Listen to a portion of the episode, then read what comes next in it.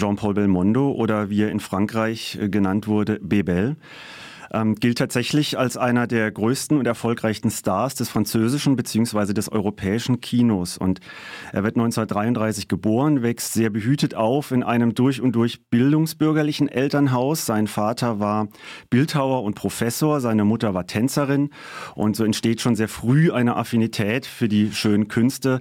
Ähm, Albert Camus war ein großer Freund der Familie und er ist bei den Belmondos ein- und ausgegangen und so kam der kleine Jean-Paul auch schon sehr früh in Kontakt mit äh, Literatur, mit Kunst und Kultur. Und äh, das Interesse ist schon sehr früh bei ihm verankert und es wird bei, von seinen Eltern tatsächlich auch gefördert. Also da unterscheidet er sich vielleicht auch von vielen seiner Kolleginnen und Kollegen, wo die Eltern gesagt haben, nein, du machst nichts mit Kultur, du studierst was Richtiges. Bei ihm war das anders. Seine Eltern haben ihn sehr früh gefördert und das Interesse an Kultur gefördert. Und trotzdem macht er in der Pubertät erstmal was ganz anderes, denn er wird Hobbyboxer. Und das ist wichtig, weil das später in seiner Vita nochmal auftaucht. Da kommen wir gleich noch zu. Und dann so gegen Ende der Pubertät erkrankt er ziemlich schwer an Tuberkulose und musste für einige Zeit in Kur. Und dort hatte er sehr viel Zeit und konnte viel nachdenken. Und dort reift dann in ihm der Entschluss, Schauspieler zu werden.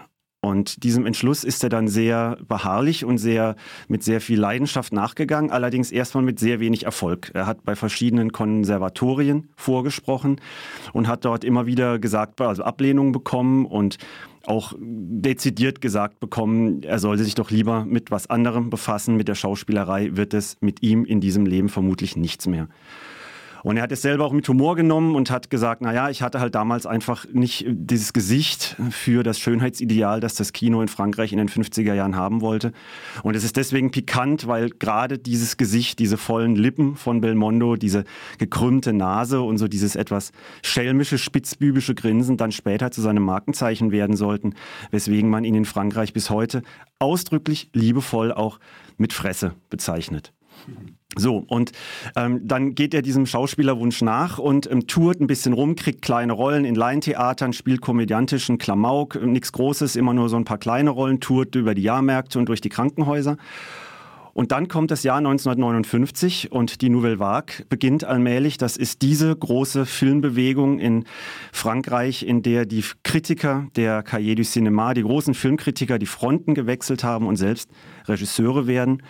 Und ein ganz neues, progressives, punkiges Kino äh, entwickeln ähm, mit ganz neuen Erzähltechniken, neuer Kamera, neuen Schnitten und mit dem altbackenen, spießigen, altväterlichen Kino der Nachkriegszeit in Frankreich aufräumen.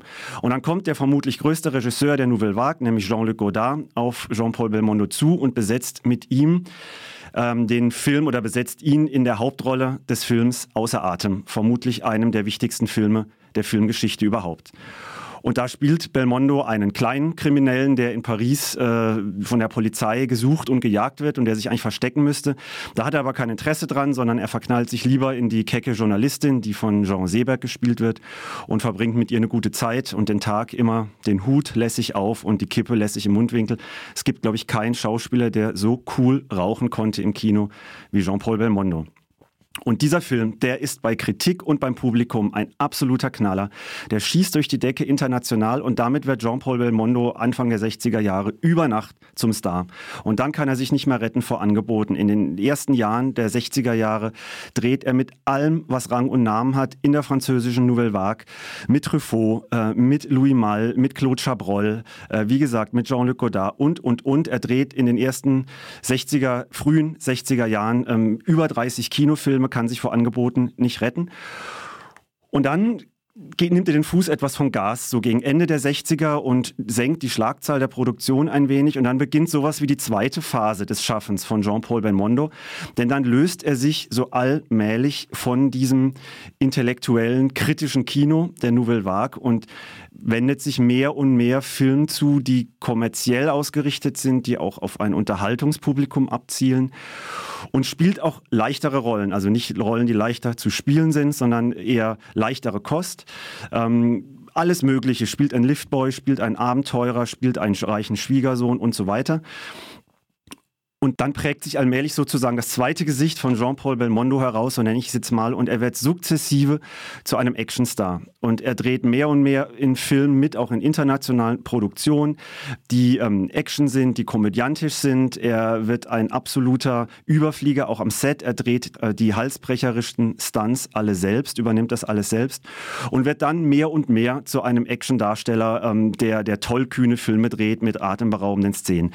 Das hat ihm sehr viel kommerziellen Erfolg eingebracht. Das hat man ihm aber in der französischen Kritikerszene tatsächlich sehr übel genommen, äh, weil man es nicht verstanden hat, wie er sich von diesem intellektuellen Kino lösen konnte. Auch das hat er sehr pragmatisch gekontert, indem er gesagt hat, naja, wenn ich will, dass das Kino gesehen wird, wenn ich will, dass meine Filme gesehen werden, dann muss ich halt eben einfach Filme machen, die das Publikum auch sehen will und sieht.